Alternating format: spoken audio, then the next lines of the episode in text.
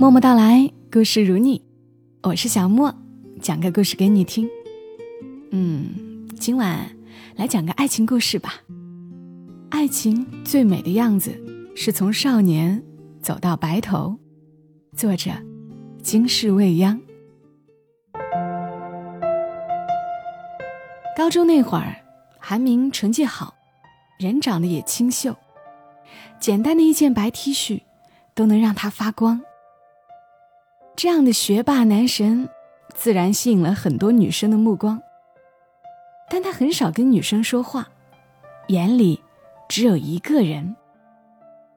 每天下晚自习，他都会骑在自行车上，支着大长腿，等着程珊珊一起回家。这场景让女生们都羡慕程珊珊命好，沾了青梅竹马的光。程珊珊和韩明住同一个小区，从小一起长大。他最知道韩明是个什么样的人。韩明小学时，父母去了南方做生意，把他扔给了奶奶。奶奶年纪大了，耳朵不好使。有一次，他在外面玩到很晚，回家时奶奶已经睡了。韩明使劲敲门。奶奶都听不见，他只能一个人坐在门外哭。程珊珊拿了工具，帮他把窗户撬开，还给他支招：下次再被反锁在外面，就从窗户跳进去。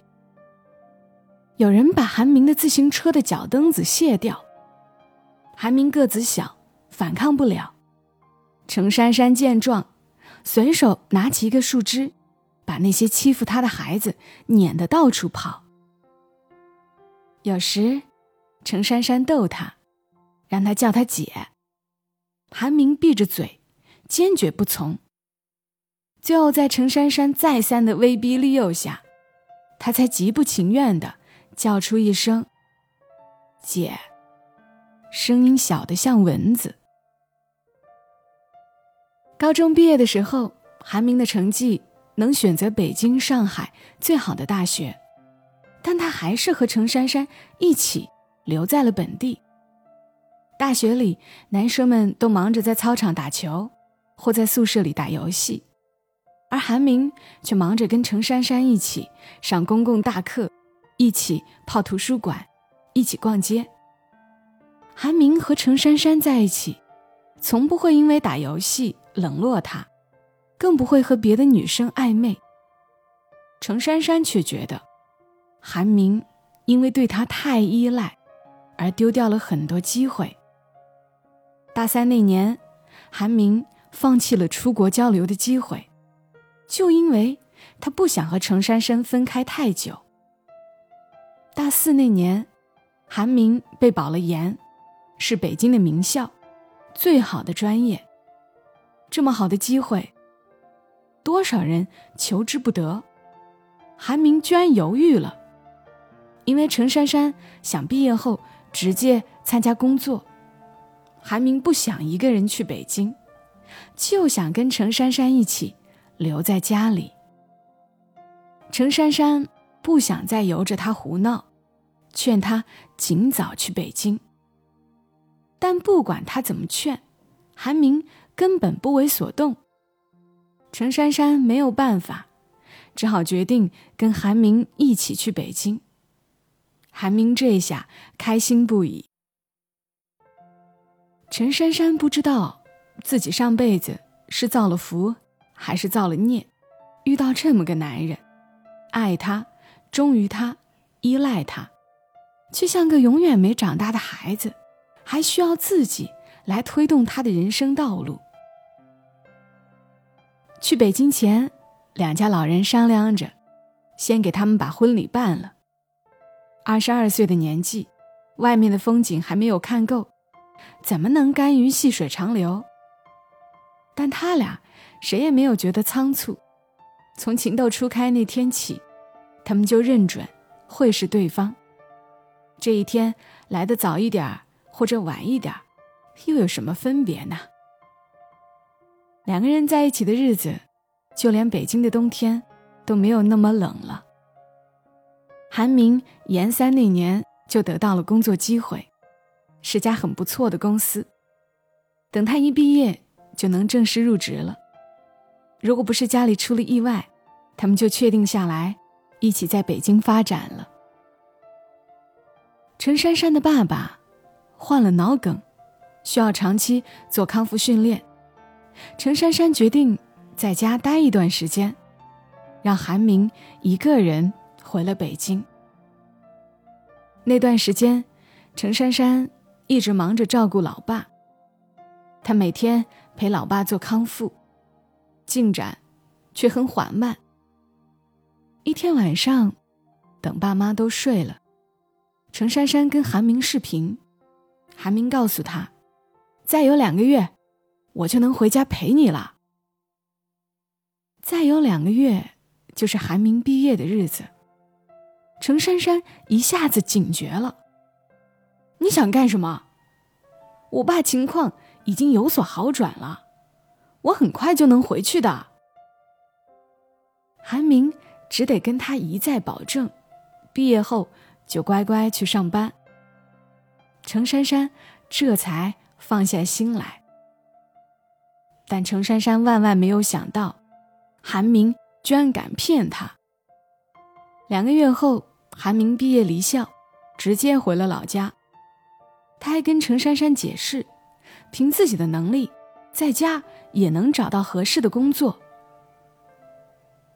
程珊珊气坏了。你分不清利害关系吗？留在北京更有利于你的发展。韩明怎么就不懂呢？程珊珊这么坚持让他留在北京，还不是为了不耽误他的前程？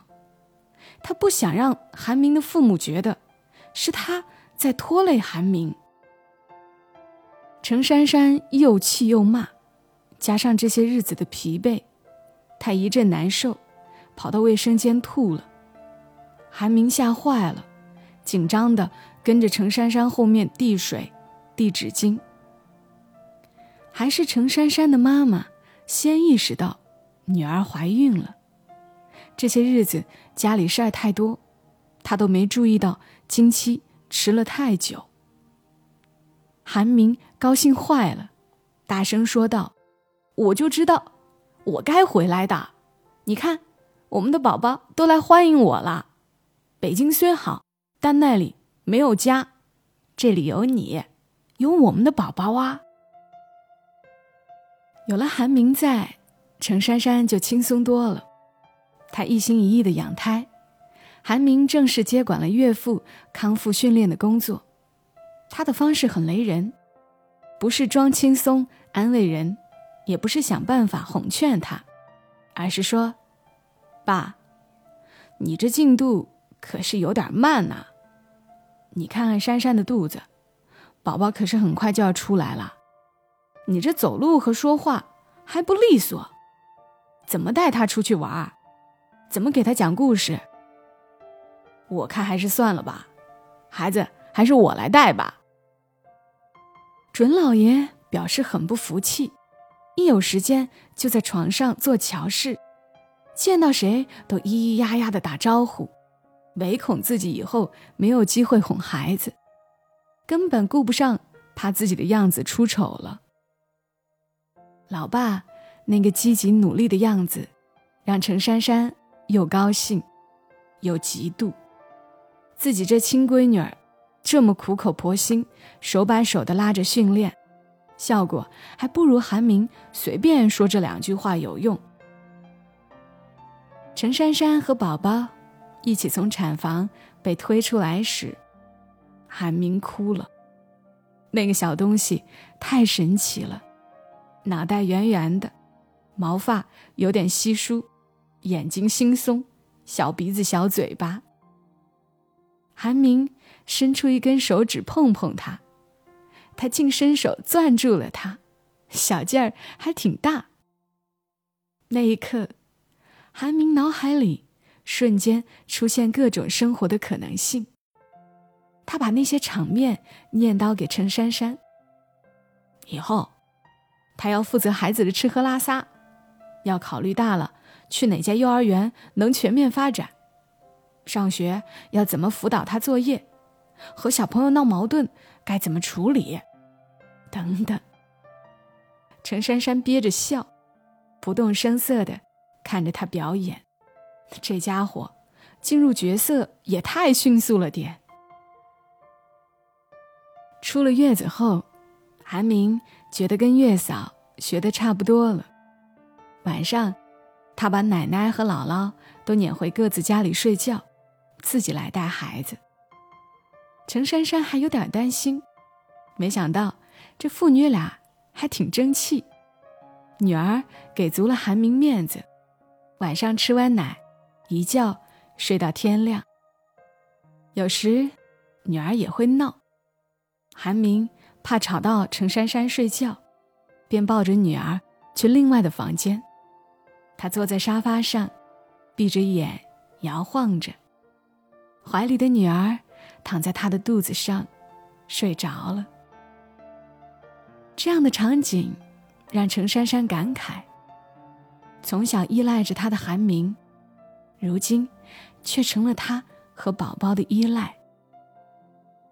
程珊珊。一直明白，韩明为什么那么依赖自己。从小，韩明就被父母丢下，太缺乏爱和安全感。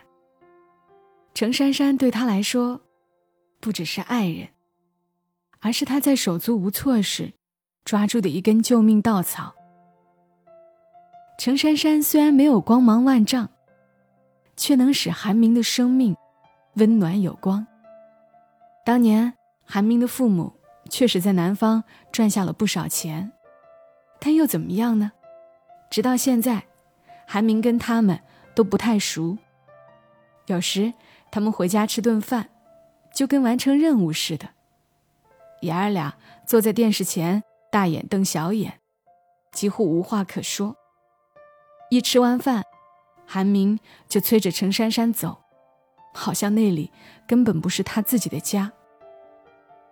韩明一个人在北京时，深夜做完实验回家，看着星星点点的万家灯火，没有一盏灯是为他留的。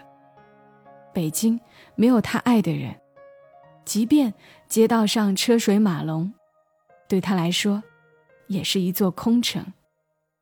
所以，他才冒着惹恼程珊珊的危险，回到他身边。他那么拼命承担家里的一切，不只是为了让程珊珊承认他回来是对的。韩明也是在努力治愈心中那个缺爱的小孩因此，飞得更高更远，对韩明来说没有任何意义。一家人开开心心的生活在一起，才是最值得的诗与远方。其实，陈珊珊曾经试图甩过这个男人。大学那会儿，她做过手术，医生说会影响以后的生育。韩明是家里的独生子，他不能让韩明冒这个险。韩明不觉得这个是什么问题，对他苦口婆心，根本不予理会。陈珊珊粗暴的提了分手，拉黑了他的联系方式。躲在宿舍里不出门。韩明联系不上他，就一直在宿舍楼下等着，让经过的每个女生帮他传话。舍友们看不下去了，警告程珊珊：“你快别作了，你那傻男人快站成望妻石了。”程珊珊忽地想起来，两人的饭卡和钱都在他手里。韩明连饭都没得吃，他匆匆地跑下楼，韩明扑过来抱住他，声音里满是委屈：“你别丢下我。”程珊珊很是心疼，想起了他小时候被父母丢在家里时，就是这个样子。那次分手，只维持了六个小时。就以失败告终。这个男人像块橡皮糖一样，粘得他紧紧的。这辈子甩都甩不掉了，让他烦，也带给他甜蜜。既然如此，他便陪他一起，从少年走到白头吧。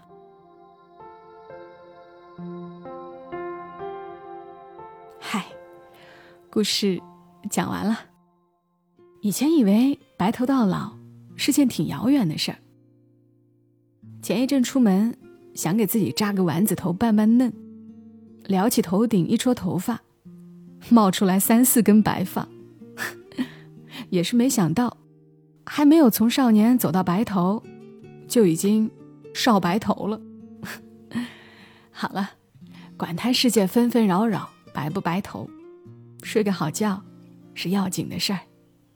希望这样简单舒服的故事，能让你一夜好眠。感谢你听到我的声音，记得鼓励的评论。还有点赞、转发，都是最好的支持。小莫在深圳和你说晚安。